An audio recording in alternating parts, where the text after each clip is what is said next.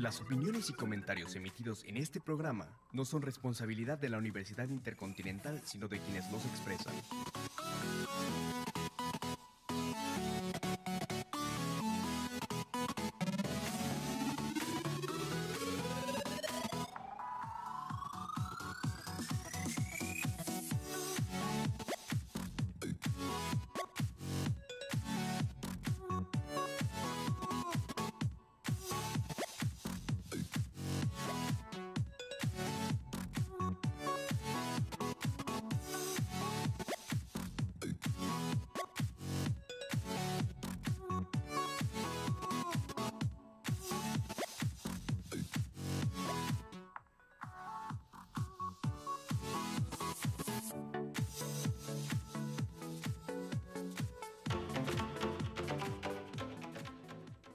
Bienvenidos a Eduicast, espacio radiofónico de reflexión y análisis sobre los diversos temas que tienen lugar en el ámbito de la educación y la escuela en México.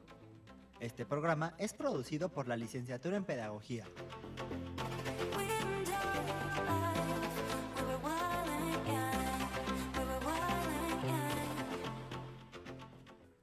¿Qué tal? Muy buenas tardes. Eh, bienvenidos a la tercera emisión de su serie Eduicast. Por causas de fuerza mayor nos disculpamos con la, con la audiencia, tuvimos que empezar unos minutos después, pero aquí estamos, como, como lo habíamos prometido hace 15 días. Tengo el gusto eh, eh, de presentar, está conmigo en cabina, una gran colega, una profesora muy joven, pero con ya una amplia experiencia en el tema que hoy nos convoca, que es el de autismo e inclusión educativa. Carito, bienvenida a tu programa, muchísimas gracias por la invitación. Pues buenas tardes, al contrario, muchas gracias. Un gusto de estar aquí acompañándote otra vez. Perfecto. Bueno, unas pequeñas eh, eh, eh, credenciales de Caro de su formación académica para dar ahora sí comienzo a, la, a la charla que teníamos pensado para el programa de hoy. la licenciada Carolina Hernández Sánchez es pedagoga por la UNAM, del 2012 al 2015 fue asistente en inclusión educativa en la Clínica Mexicana de Autismo. Desde 2015 ha trabajado en Domus, Instituto de Autismo, primero como asesor en inclusión educativa y ahora como consultora en inclusión educativa. Además, es terapeuta y consultora particular en temas de autismo, inclusión educativa y discapacidad. Y por ahí tienes algunos diplomados y creo que desde ahorita lo podemos anunciar ya sin temor a nada próximamente profesora Wick también, ¿verdad? por lo que por lo que los rumores por ahí andan contando. Eh, mi estimada Caro, pues bueno, el tema de hoy ya lo habíamos comentado hace ratito, autismo e inclusión educativa. Me gustaría empezar con esta pregunta, ¿qué es el autismo? ¿Cómo hay que definir el autismo? ¿Qué se dice o qué se sabe de las causas eh, de, de, del autismo hoy en día? Pues bueno, para empezar hay que entender que no hay como tal una definición de autismo. Generalmente se describe a partir de lo que manuales diagnósticos más enfocados en alteraciones mentales describen de él. ¿no? Uh -huh. eh, en el caso del instituto en el que trabajo se hace una definición entendiendo justamente cada una de estas características que se describen en el DSM5.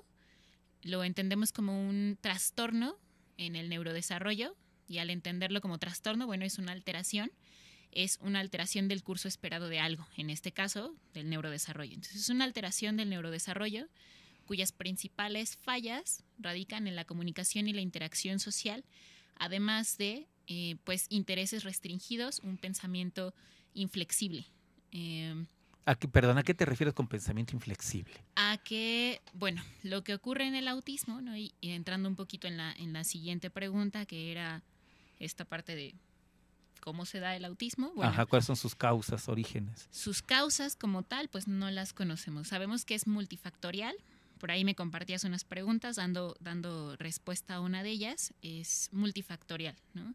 Es una combinación de factores genéticos.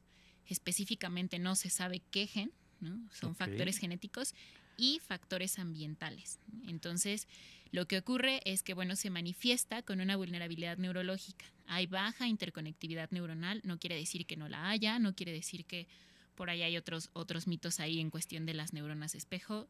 La hay, pero es baja, es limitada y pues esta interconectividad neuronal tan baja o tan limitada hace que sus intereses se manifiesten como restringidos, ¿no? que tengan intereses desmesurados por cosas a veces como mínimas de algún objeto o temas muy específicos en particular. ¿no? Pero sí quisiera resaltar que lo más importante son las fallas que tienen en la comunicación y la interacción social. Ok. ¿Hay alguna edad en particular para identificar o antes de, que, de, de saber las edades, cuáles serían los indicadores comunes, indicadores claves que nos permitiesen identificar posibilidad de, de, de, autismo y si hay alguna edad en particular para que se manifiesten esos indicadores. No hay una edad en particular, se manifiesta desde temprana edad, desde los primeros meses de vida podemos detectar que hay fallas en la comunicación y la interacción social. Antiguamente se creía que se podía diagnosticar al autismo hasta los tres años de edad, pero era una cuestión de, pues en realidad lo que se observaba. A los okay. tres años de edad, pues los chicos normalmente entran a las escuelas. Entonces los retos en interacción social se incrementan y es okay. más evidente detectar estas fallas. Sin embargo, desde los primeros meses de vida, considerando que la característica principal son estas fallas en la comunicación y la interacción social, tendríamos que considerar cómo nos comunicamos, ¿no? ¿Cómo es tu primer recurso para comunicarte? Ok, ahora, ¿habrá forma de saber si alguna persona, algún niño, está en posibilidad de, de, de, valga la palabra, padecer, tener, sufrir autismo antes de sus primeras manifestaciones? ¿Habrá estudios que permitan más o menos valorar si desarrollará o no el autismo en vida futura? O solo, o perdón, o solo hasta que se empiezan a manifestar los indicadores, determinados indicadores, decimos, ah, aquí ya hay un. Antes, antes que nada, yo no lo, no lo pondría como padecer o como sufrir. Eh, si utilizamos okay. estos términos, es muy probable que hagamos que se piense que estamos hablando de una enfermedad. El autismo no, no es, es, una enfermedad, okay. es una condición. ¿no? Es una condición que pues se manifiesta desde temprana edad y es a lo largo de toda la vida. Por supuesto que trabajando cuestiones de interacción social, modelos que trabajan este desarrollo de la relación social, pues podemos desarrollar ciertas habilidades, generar acciones, por ahí les llaman remediadoras de las fallas principales. Eh, pero me desvío un poquito. No, está, no, está muy bien, pregunta. está bien. Que era si hay forma de, de, de, de, dar cuenta de esta condición antes de sus primeras manifestaciones. Uh, se trataron, se estuvieron haciendo estudios en Estados Unidos. Normalmente ocurren ahí, pero no, no la hay. Justamente los primeros indicadores que tenemos son cuestiones de comunicación. Lo primero que hacemos los seres humanos para comunicar es mirar miro al otro y me encuentro con el otro, ¿no? Okay. Contesto una sonrisa, ¿no? Empieza a ver estas señales de reciprocidad. Comprendo claves no verbales de la comunicación, ¿no? Cuando mamá me hace gestos, cuando papá me hace gestos, doy respuestas. Los seres humanos empezamos a comunicarnos sin palabras, ¿no? Las palabras vienen después. Después, claro. Entonces, una de las principales señales de alerta que muchas personas identifican es peculiaridades en el lenguaje o un desfase en el desarrollo del lenguaje. En realidad hay señales que se pueden detectar desde mucho antes, desde los primeros meses de, de vida. Perfecto. Ahora, el tema de inclusión educativa. ¿Cómo trabajar el tema desde un enfoque, una perspectiva, hablando de esta condición de las personas con autismo? ¿Cómo se trabaja? A lo mejor una pregunta más técnica. ¿Cómo hacerle? ¿Cómo trabajar habría que definir la inclusión. Antes que Ajá, definir la inclusión ¿cómo para las personas con autismo es cómo entendemos la inclusión. La inclusión, al menos yo la entiendo como pues es un proceso, ¿no? porque no es un camino lineal, no es un proceso, hay algo que tendríamos que seguir, que apostar a que se logrará. Eh, en este proceso buscamos que independientemente de los retos, considerando las características y los intereses de cada persona, más allá de la condición, de la discapacidad, de lo que estemos hablando, participe en todos sus contextos de manera activa. ¿no? Y si requiere apoyos, el mismo ambiente le dé los apoyos que requiere. Se parte, ¿no? hablando de inclusión, en este caso de personas con discapacidad, eh, de las necesidades de apoyo. ¿no? En el caso del autismo, por ejemplo, en el DCM5, se describe a partir de niveles de apoyo. No hay grados ya de autismo, hay niveles de apoyo. Hablamos de la intensidad de apoyos que requiere. Te interrumpo. ¿Y cuál sería la diferencia entre grados y niveles de apoyo? Básic, cualitativamente, ¿cuál es ahí la distinción? Pues hablamos un poco hasta de la independencia. Eh, todos necesitamos apoyos. En el día a día, ajá. todos necesitamos apoyos. Por ahí también alguien eh, escuchaba una pregunta de si pueden desarrollarse de manera independiente. Bueno, la independencia absoluta no sé qué tanto la logremos cada uno de nosotros, pero requerimos ciertos apoyos. En el caso de ellos, pues bueno, vemos la necesidad de apoyos en, funto- en función de las características específicas relacionadas con la comunicación y la interacción social. ¿no? Entonces, si necesitan apoyo para, pues, alguna actividad académica, no sé, recortar, bueno, se le dan apoyos. Si necesitamos apoyo para actividades de vida diaria ya en edades más avanzadas, como utilizar el dinero, pues bueno, ¿qué apoyos necesitan para poder participar en igualdad Claro. de oportunidades con el resto de su contexto? ¿no? Esa es la inclusión, Ah, la ok. participación activa. Hay un francés, autor francés, seguramente, ya hemos platicado en otro momento de estos autores, ¿no? Que escribe Frankenstein Educador. Y disculpa mi francés, el autor es Philippe Meireu, ¿no? Bueno. En este libro, este señor plantea que no existe la autonomía absoluta, pero sí existen ámbitos de la autonomía. Esto que tú me planteas ahorita como eh, ámbitos de independencia, si lo hablabas como espacios de independencia, podríamos entenderlo como estos ámbitos de autonomía del que nos habla Felipe Meirou. Dice este autor que si bien, repito, no hay una autonomía eh, total, completa, sí podemos ser autónomos en determinados momentos y espacios de nuestra existencia conforme vayamos creciendo. Un ámbito de autonomía en lo familiar, un ámbito de autonomía en lo escolar, un ámbito de autonomía en lo social, en lo laboral, etcétera, etcétera. Podríamos pensar más o menos así eh, eh, la independencia o los niveles de apoyo para lograr la independencia en las personas autistas que pueden vivir en ámbitos de autonomía. Eh, podría frenarte varias veces de pronto con el discurso, digo, para empezar. Llevamos años de conocernos y esta parte de personas autistas a mí me hace mucho ruido, ¿no? Yo creo Ok. que es momento de pensar al autismo desde la perspectiva de la dignidad humana. ¿no? Ok, Entonces, aguas con el autistas, ¿no? Porque tanto en la discapacidad como en el autismo, eso no define a la persona, ¿no? Por eso anteponemos a la persona, ajá, ¿no? Y ya estoy hablando un poco del lenguaje, hablamos de personas con autismo. ok, Eh, dignidad, ¿no? Hay un movimiento, ¿no? Eh, movimiento de vida independiente de personas con discapacidad.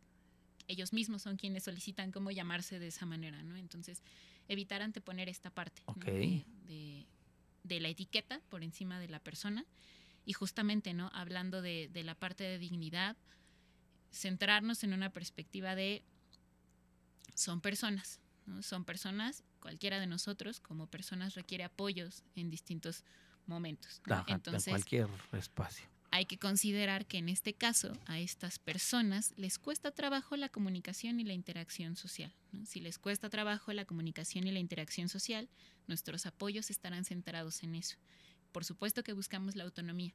La autonomía como tal es parte de la calidad de vida, pero también, ¿no? Y creo que algo que, dado que ya sé, tenemos un tiempo muy limitado, sí quisiera enfatizar mucho Ajá. es no perder de vista que el autismo son el autismo implica ¿no? que haya fallas en la comunicación y la interacción social y eso trabajarlo o buscar estrategias en realidad surge de una manera muy natural en la manera en la que nos encontramos con los otros paradójicamente la mejor manera de lograr autonomía es relacionándonos con otras personas ¿Cómo motivamos una relación en las personas autistas? Perdón, personas con autismo. Sí, para que no me sigan regañando. Eh, ¿Cómo motivamos qué? Sí, la, la relación en una persona con autismo. Generando experiencias positivas. ¿no? ¿Qué es Eh, una experiencia positiva? algo que te hace sentir seguro. ¿no? ¿De qué manera un niño aprendiendo a nadar, cuando papá le habla en la alberca y le dice, ven, ven, ven, ¿no? él da el salto? ¿Quién le da seguridad? ¿Quién fue? Papá. Claro. Lo que buscamos es que le demos seguridad. ¿no? pasa? Nosotros aprendemos porque tenemos guías que nos hacen sentir seguros y que nos llevan experiencias generalmente acompañándonos de una manera a veces intuitiva, ¿no? De hecho, en general intuitiva, ¿no? Ya una vez que lo hacemos consciente, lo propiciamos más, específicamente trabajando con personas con autismo. Hay modelos que han estudiado justo este desarrollo de la relación social, Ok. eh, que trabajan o que están hechos para trabajar con personas con autismo, se les conocen como modelos relacionales, RDI, Floor Time, Sunrise. Yo te puedo como compartir un poquito de tanto de RDI, no, no me estoy Ujú. certificando en eso ni nada, pero lo, lo conozco, y en Floor Time. Y justamente partimos de sus intereses, ¿no? Partimos de esta premisa de hay alguien con más experiencia para algo, en este caso, Ok. para la comunicación y la relación social Ok. buscamos que sean los papás, porque pues son los guías naturales, ¿no? Quienes Claro. de manera intuitiva saben cómo guiarnos a algo. ¿Cómo, ¿Cómo identificar el interés de una persona con autismo cuando una de sus condiciones es que se le complica, que se le dificulte la relación? ¿Cómo lo man Por supuesto que tiene intereses, eso no lo pongo en duda. A lo que voy es eh, eh, cómo se hace visible, cómo, cómo se entrena el ojo humano, se entrena la sensibilidad humana para que seamos sensibles ante eso, sepamos identificar cuando una persona con autismo nos está exponiendo, nos está haciendo visibles sus intereses muy particulares. Yo preguntaría si se puede entrenar la sensibilidad. No, pues no. La entrena, digo, es por utilizar palabras coloquiales, ¿Cómo? pues, pero el- la idea es por ahí, pues. ¿Cómo detectamos ¿Cómo si una? Ajá. persona... ¿Cómo detectas que una persona quiere estar contigo? Por sus actitudes, su comportamiento. Hay una respuesta recíproca. Hay una respuesta recíproca a la comunicación, ¿no? Al final establecemos acciones ¿no? y buscamos una respuesta. En el día a día, los seres humanos somos así. Lo que pasa con el autismo, adentrándonos un poquito en esta explicación que dan desde este modelo, que es RDI, lo da eh, este autor Steve Goodstein, hay un quiebre. ¿no? Nosotros, como seres humanos, aprendemos a relacionarnos de manera prácticamente natural, ¿no? Mediante una relación que se llama relación de participación guiada. Aprendemos de esta manera muy, muy natural, pero bueno, en el caso del autismo, ya sabemos, hay factores genéticos, factores Claro. ambientales que impactan en el tema del desarrollo, neurodesarrollo. Entonces, pues hay un quiebre, ¿no? Hay un quiebre en esta relación de participación guiada, hay un quiebre en esto que de manera natural aprendemos unos con otros, ¿no? Entonces, De manera natural pensamos en los procesos de socialización cotidiana. ujú, Ok, ¿no? desde mirar al otro, encontrarme con el otro. ok. Entonces, bueno, pues partamos de, todos aprendemos así. En ellos hay un quiebre. ¿Qué hacemos? Pues bueno, buscamos restablecer esa relación de participación guiada a partir de, pues identificar, como dices tú, cómo quiere él interactuar conmigo. Y más que el cómo quiere él interactuar conmigo, ¿qué puedo hacer yo para mostrarte que podemos interactuar y que podemos hacer algo juntos? Algo que me gusta mucho más de este otro modelo, que es Floor Time, es que este modelo parte de sus intereses, de sus características muy específicas, parte de su individualidad y de su individualidad como persona con autismo que nace en una determinada familia, en un determinado estrato social, que vive en determinada colonia, que tiene determinada religión, que tiene determinado perfil sensorial.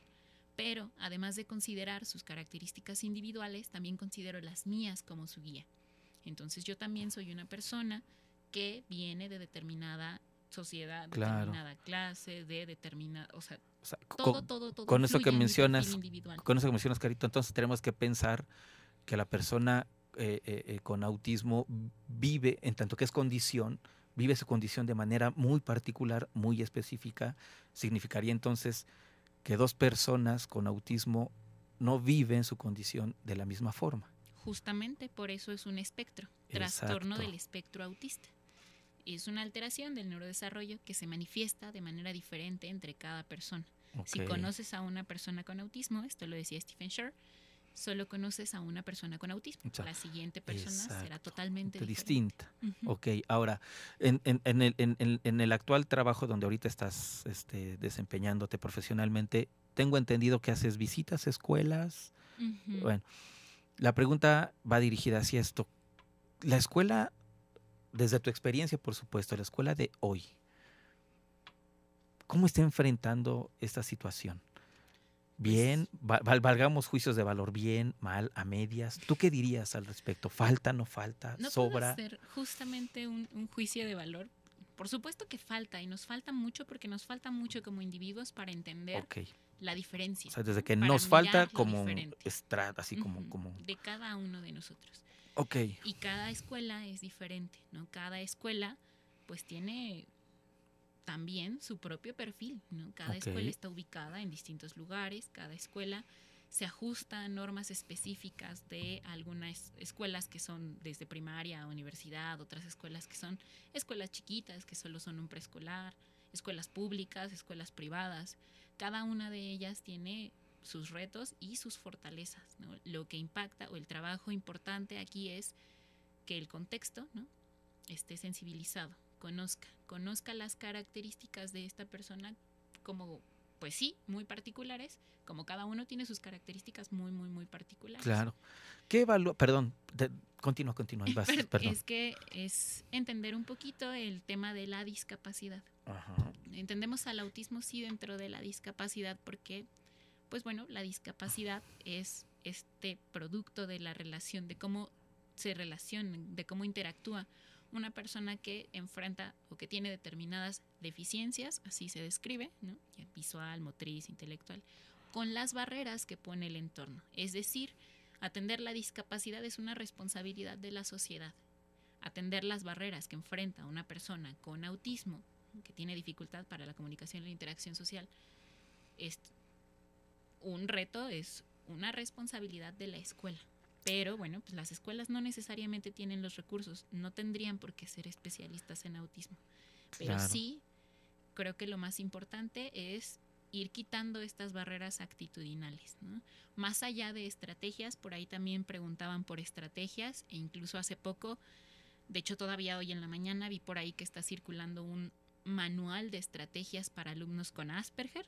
Eh, aguas, ¿no? Al final, digo, para empezar el título a mí me abruma un poco porque hace, o sea, estamos hablando que desde el 2013 se elimina esta etiqueta del Asperger, porque sus fallas son las mismas en comunicación interacción social y un estilo de pensamiento inflexible.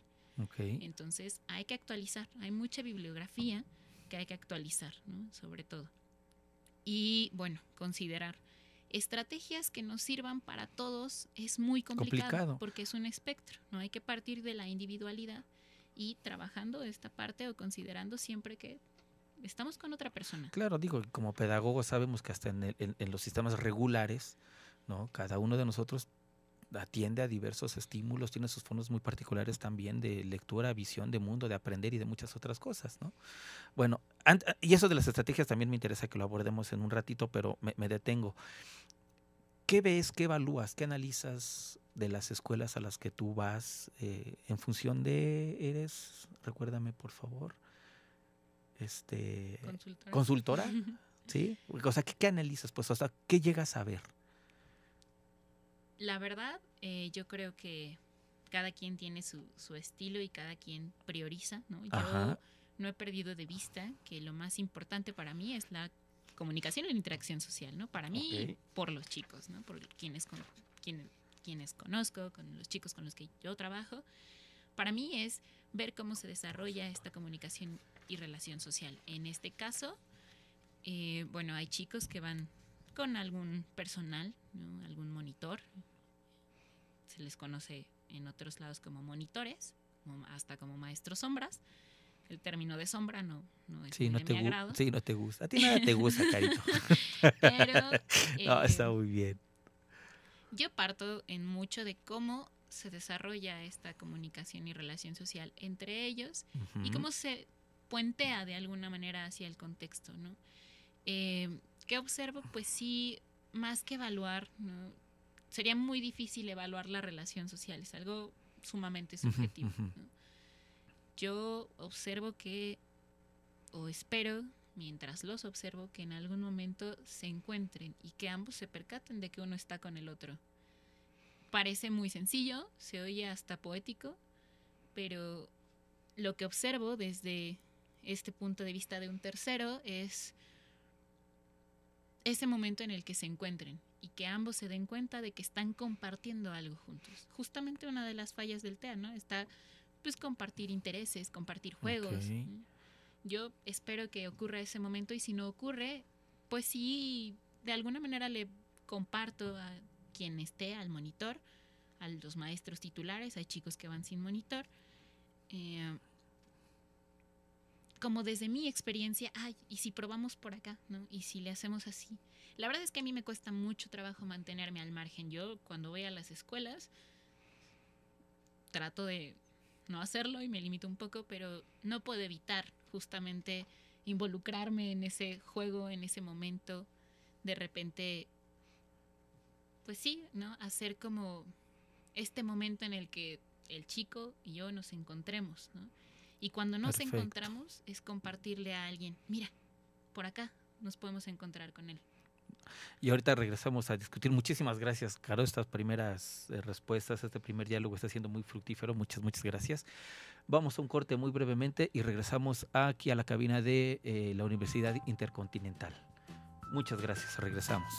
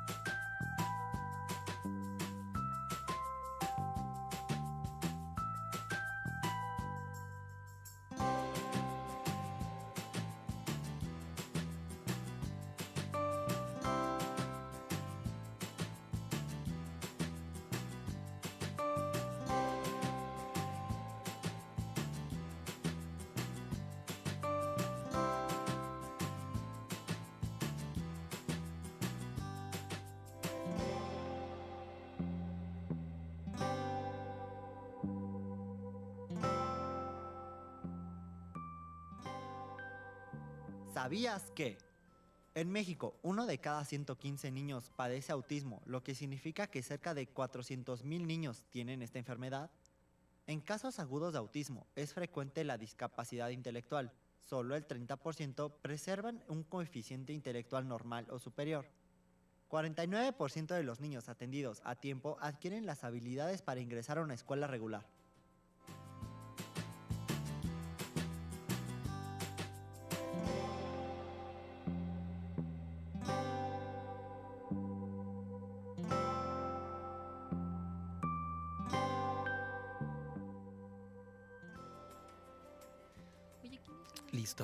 Este, ya estamos de vuelta, muchas gracias.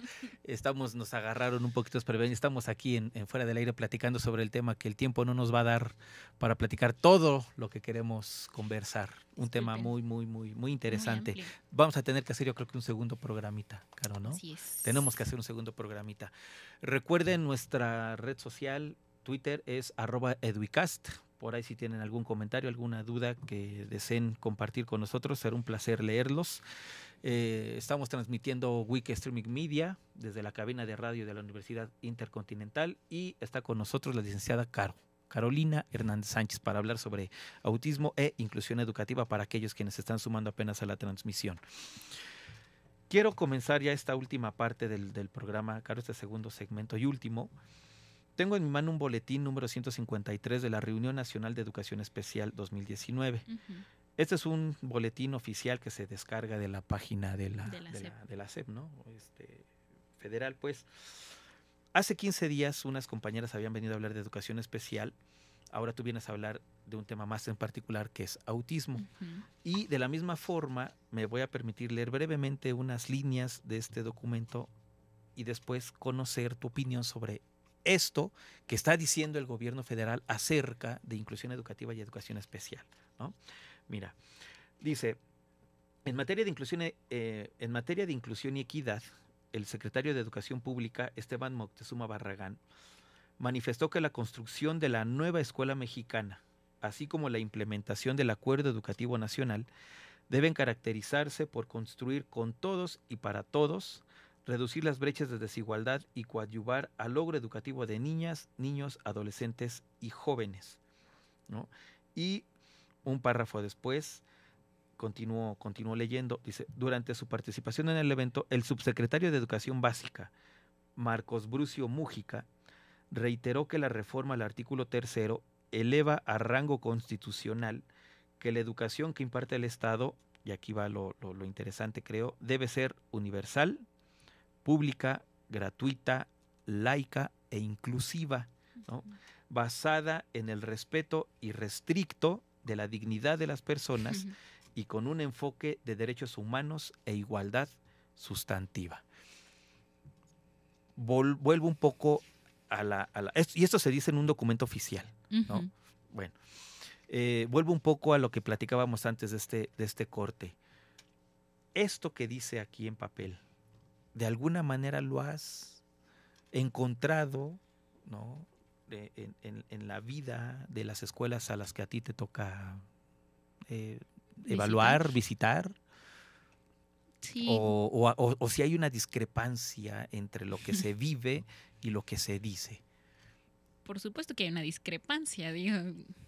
Eh, hace poco tuve la oportunidad, la verdad es que es de las maravillosas oportunidades que me ha dado estar y crecer en, en donde estoy ahorita, eh, de ir justamente a la Comisión de Derechos Humanos. Eh, se hizo un atlas para evaluar qué tanto se ha aplicado la Convención Internacional de Derechos de Personas con Discapacidad en México. Un poco estas nuevas reformas atienden a que no se ha aplicado en lo absoluto, casi.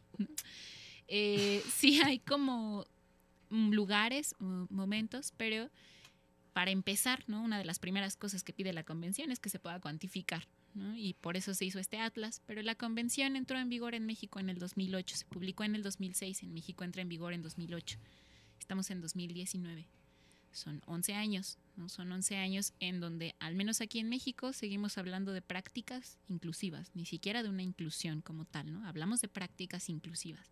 Y por supuesto que en todas las escuelas hay, ¿no? Ok, interrumpo tantito, me interesa esto, esto, eh, a, riesgo de ser recalcitrante con la pregunta. Prácticas educativas, dices, no es lo mismo que inclusión. Prácticas inclusivas. Perdón, sí, no, prá- prácticas inclusivas y perdón, no es lo mismo que inclusión.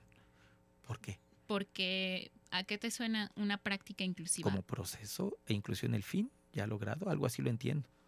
un fin ya logrado, sí, ah, para mí sigue siendo como un proceso, pero unas, o sea, las prácticas son algo que puedes o no realizar, ¿no? Y que en muchas escuelas sigue ocurriendo eh, que sientan que nos están dando un beneficio, ¿no? Que están siendo a veces eh, enfocándonos un poquito en modelos de atención a la discapacidad antiguos, ¿no? Hablamos de el modelo pues asistencial, ¿no? Se asume que recibir a personas con discapacidad en las escuelas es un acto de caridad. No es así, ¿no? Es, su, es su derecho. Ellos tienen el derecho de estar en esa escuela. ujú, Entonces, bueno, se hacen prácticas inclusivas en función de promover su participación. Pero, como tal, ¿no? Una escuela, la escuela no está preparada para recibir diversidad, una diversidad tan grande y tan compleja como la que tenemos. ¿no? ¿Por qué? Pues porque sí requieren apoyos especializados ¿no? en algunos de los casos. Hay chicos que no enfrentan tantas barreras, que no tienen tantos retos ellos mismos. O las escuelas han asumido en mucho esta este papel ¿no? de eliminar barreras, ¿no? de, de permitir, de abrirse a que lo- los otros, la diversidad, ¿no? pueda participar en esos contextos, respetando los niveles de apoyos. Hay escuelas en donde todavía dicen no, no puede venir porque no me siento preparado o ya no tengo cupo. Hay escuelas que dicen, bueno, sí que venga y yo estoy dispuesto a que ustedes me digan cómo le hago porque no tengo idea. Yo sé que no te puedo decir que no vengas, pero dime cómo. Claro. Hay escuelas que dicen, sí, lo que me digas, me la rifo, pero pues con qué, o sea, con qué recursos. Exacto, ¿es suficiente decir me la rifo o necesitamos? Por supuesto que no, no, por supuesto que no porque por más que busquemos en las escuelas algún método flexible, algún espacio que sea totalmente flexible, digo, venimos cargando la escuela tradicional también en México de manera todavía arrastrándola, a pesar de que desde hace varios modelos educativos se habla de eh, pues un cambio de paradigma, ¿no? Ya más enfocado como en la escuela nueva, ¿no? Dejar de lado esta parte de la escuela tradicional. No, por supuesto que hay prácticas de escuela tradicional en el día a día. Claro. Y muchas de las estrategias que nosotros trabajamos con personas con autismo implican ser más flexibles, implica que el currículum sea más flexible, que promover la participación de una persona no necesariamente esté enfocada en productos, sino en procesos cognitivos. Hablamos ahorita de lo importante que sería trabajar una educación con un fundamento neurocientífico, comprender el neurodesarrollo para trabajar eso en la escuela, para darnos cuenta de que sumar dos más dos no siempre es un proceso tan lineal. Claro, muchos estarían refutando esto. ¿no? Pero ahí hay una línea, claro, ahí hay una línea también que puede ser No hay que cerrarnos a las posibilidades, por supuesto, ¿no? Si el mundo de lo educativo es complejo, todo lo que se cree epistémicamente hablando, para abordar algo tan complejo como es la educación, pues bueno, hay que estar abiertos para estas posibilidades, ¿no? Más allá de que si estemos o no estemos de acuerdo, creo que hay que estar abiertos a las posibilidades para, para analizar lo mejor que se pueda, lo que nos interesa analizar. Hay preguntas de algunas compañeras de, de, algunas carreras de aquí de la, de la Universidad Intercontinental que estaban interesadas en que las escucharas, ¿no? Y respondieras a sus particulares intereses. Mi querido Beto, podríamos, eh, eh, por favor, reproducir la primera pregunta. Gracias. Hola, soy Andrea, voy en el primer semestre de psicología. Mi pregunta es que si estos niños con autismo pueden en algún momento llegar a llevar una vida independiente como una persona cualquiera. Gracias. Bueno, ya habías hablado algo al respecto, no está de más. A ver, seamos este, reiterativos en algo que es interesante e importante, supongo que nos quede bien claro a quienes somos ignaros de estos asuntos. Ya habían, ya habían, la verdad es que ya me habían ventilado un poquito las, las preguntas antes. Una persona independiente como cualquiera de nosotros, justo eso, ¿no? Eh, creo que más bien apelaría a que fuésemos personas interdependientes, ¿no? Sí, ¿no? Lo que decía hace un rato, la autonomía implica a veces esta necesidad de encontrarnos con el otro, ¿no? Desde con este otro y desde cómo aprendo de esta otra persona con quien me estoy encontrando, puedo desarrollar habilidades que me funcionan para mi vida, mi vida independiente, ¿no? Si hablamos a lo mejor de una cuestión un poquito menos filosófica, una cuestión un poquito más práctica, pues bueno, sí, cualquier persona puede tener puede lograr la independencia respetando los niveles de apoyo que requiera para participar, ¿no? en distintas habilidades. A veces, pues a las personas con autismo les cuesta un poco también, justo por este impacto a nivel neurológico, desarrollar o aprender determinadas habilidades que para nosotros es muy fácil, ¿no? Está afectada la manera en la que nos relacionamos o aprender a relacionarnos como lo hacemos de manera natural, pues por supuesto que están afectadas otras áreas del aprendizaje, pero esto no quiere decir que el aprendizaje no pueda ocurrir.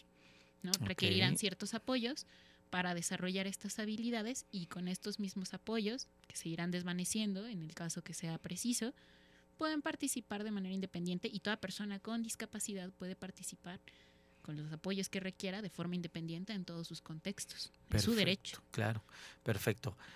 La respuesta de Andy ahí estaba. Muchas gracias. Una segunda pregunta tendremos por ahí, Beto, por favor. Hola, mi nombre es Maximiliano Fernández Alduncin, soy de la carrera de Pedagogía de tercer semestre.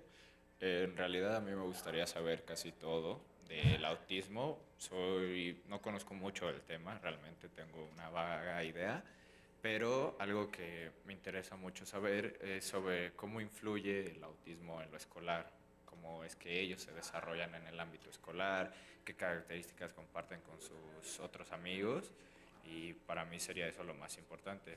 Gracias. Listo. Bueno, pues yo creo que varios quisiéramos saber todo del autismo, pero en el autismo mientras más sabes, más sabes que no sabes. Ah, jalea, eso estuvo bueno. Eh. Pero específicamente hablando como de las escuelas, pues bueno, ¿qué características comparten con sus amigos? Pues las características que si ellos no están en ese momento como interesados justo por este estilo de pensamiento, pues alguien como guía les vaya mostrando y flexibilizando un poquito este pensamiento, ¿no? Mostrándoles que esto pues también puede ser divertido y tan divertido como, no sé, los dinosaurios. Algo que es muy importante y que quisiera también destacar mucho es eh, considerar su edad.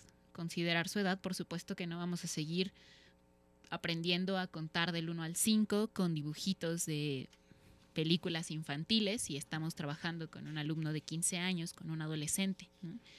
Eh, pero ¿qué características comparten? Pues las características que sus compañeros también les inviten a compartir. Al final es un proceso de interacción. Lo que ocurre en la escuela, pues también es, es interacción.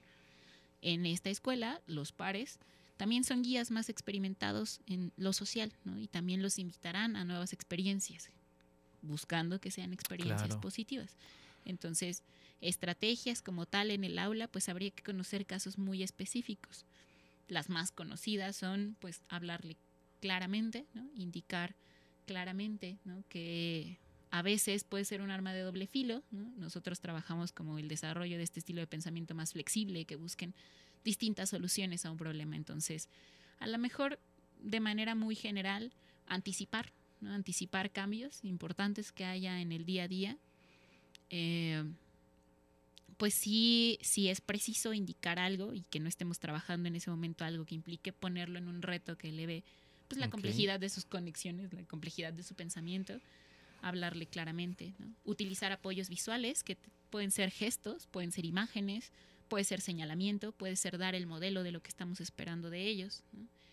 Y digo, básicamente esas serían como estrategias generales, Generales. muy generales. ¿no? Partiendo de que la particularidad, pues bueno, ya se, te- ya se tiene que, se debe atender como tal, ¿no? Como particularidad. sí. Haciendo, eh, buscando información para una de las cápsulas que amablemente el, el- el equipo de, de- de jóvenes que nos apoyan técnicamente aquí en el programa realizaron, me encontré una cifra que me llamó la atención. Según esto, eh, cerca del 30% del- de los niños con autismo no presentan eh, discapacidad intelectual. Ujú. ¿no? Bueno, en tus más de 7, 8 años que llevas trabajando este tema, Caro, ¿estas cifras corresponden eh, desde tu experiencia a- a- a la realidad o no? O bueno, no sé qué encuentras, pues. Lo que pasa con el autismo también es que puede cursar con otras condiciones comórbidas o concomitantes, es decir, que al autismo se le pega otra cosa. ¿no? Entonces podemos tener a una persona que tiene autismo y tiene intestino permeable, podemos tener una persona que tiene autismo y tiene discapacidad intelectual, podemos tener una persona que tiene autismo y tiene y es ciego, ¿no? O sea, al autismo pues se le llegan a pegar algunas otras condiciones, entre las más frecuentes, la epilepsia, eh, ansiedad. Alteraciones gastrointestinales, pero sí específicamente no tanto el alto, este entrecomillado, porque ya no existe tampoco, utilizamos ya esa etiqueta que pues tiene mucho que ver con el tema de los grados, eh, tanto estas eh, capacidades sobresalientes que mucho tiempo se pensaba que las personas con autismo eran genios, Sí. ese es uno de los mitos más grandes que gira en torno al autismo, ¿no? Regularmente, pues lo que pasa es que esta dificultad para comunicarse a veces hace que pensemos nosotros que están comprendiendo menos de lo que están comprendiendo o que asumamos que como son muy buenos en determinadas habilidades que tienen que ver con unas cuestiones más mecánicas como las matemáticas, la computación, asumamos también que son genios, pero esa es una perspectiva de nosotros desde este punto de vista. No, Eh, no es que-. No es que sea así necesariamente y que por supuesto que hay casos de autismo que cursan con discapacidad intelectual, ¿no? Pero sí hay que recordar que en el autismo si hay fallas en la interconectividad neuronal, pues hay fallas en el aprendizaje, Claro. no necesariamente discapacidad O sea, y no es que sean genios, sino que lograron desenvolverse en alguna en área, área y, y tuvieron, vamos a utilizar esta palabra que sé que me vas a mirar feo, pero una vida común, normal, sin sin complicaciones mayores, ¿no? Digo, ah, son casos sonados que Stanley Kubrick, el gran cineasta, se dice que era persona con autismo, que si Einstein era persona con autismo, que si Tim Burton era persona con autismo.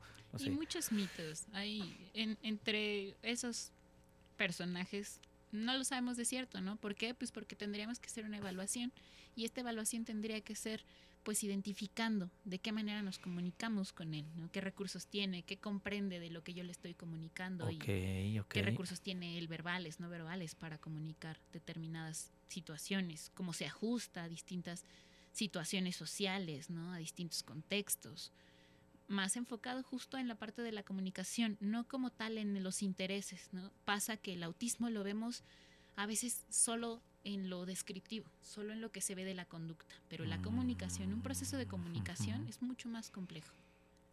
Perfecto. Vamos a una tercera pregunta, estimado Beto, por favor. Hola, buenas tardes. Soy Marisol Alonso Montañez de la carrera de Pedagogía de tercer semestre y me gustaría saber este, cómo podemos interactuar con ellos, o sea, como la forma de tratarlos porque no tenemos una educación en la cual nos ayude a tratar o estar con ellos para poder entenderlos y no tratarlos de manera diferente. Ahí está. Tratarlos de manera diferente. Híjole. Bueno, es que yo creo que tendríamos que partir desde el hecho de que todos somos diferentes.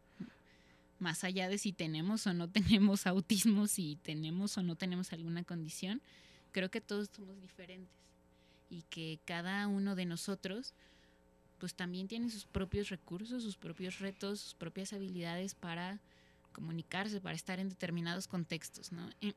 ¿Cómo tratarlos? Pues como te gustaría que te trataran. Con respeto. Sí. Con respeto y de manera muy intuitiva a veces sin tener que especializarnos mucho. Ah, creo que yo de lo más importante que he aprendido es que los primeros tres años de, trabajo con personas con autismo, pues más bien estaba muy enfocada en técnicas, en estrategias, en los cómo. De repente me di cuenta de que los cómo ya los tenía sin tener que haberme aprendido todas esas técnicas y estrategias. En realidad solo era ser consciente, algo que pasaba de manera muy natural, ¿no? Esta manera en la que tenemos de guiar, de guiarnos unos a otros de forma muy natural. Solo hay que ser conscientes de lo que logramos en ellos y eh, en ese caso pues sí hay que estudiarle y leerle un poquito para el tema de relación social, pero más que tratarnos diferente o no tratarnos diferente, pues con respeto. Claro. Perfecto. Y creo y yo creo que sí hay mucho que abonar porque desde la manera en que nos referimos al tema y a las personas involucradas en el tema, en la forma en, los usos del lenguaje, en las palabras a las que recurrimos para dar cuenta de ello, sí, hay mucho que hacer al respecto, ¿no? Mucho que seguir trabajando. Fabuloso lo que has logrado, Caro. Muchísimas gracias por la invitación. Muchas gracias por esta, muchísimas gracias por, por, por, venir a compartir. Fue una mañana complicada y aún así estuviste aquí con nosotros. Mil gracias. Este, pues el tiempo se nos acabó. Un placer haber eh, estado con ustedes esta tarde. Les agradecemos hayan acompañado este tercer programa de su serie Educast.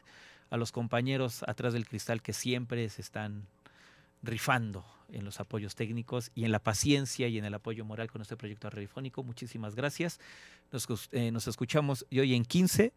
Ah, no, de hoy en 8 sí hay programa. De hoy en 8 hay programa para hablar sobre las adicciones en los jóvenes mexicanos. Hasta pronto. Feliz tarde. Muchas gracias.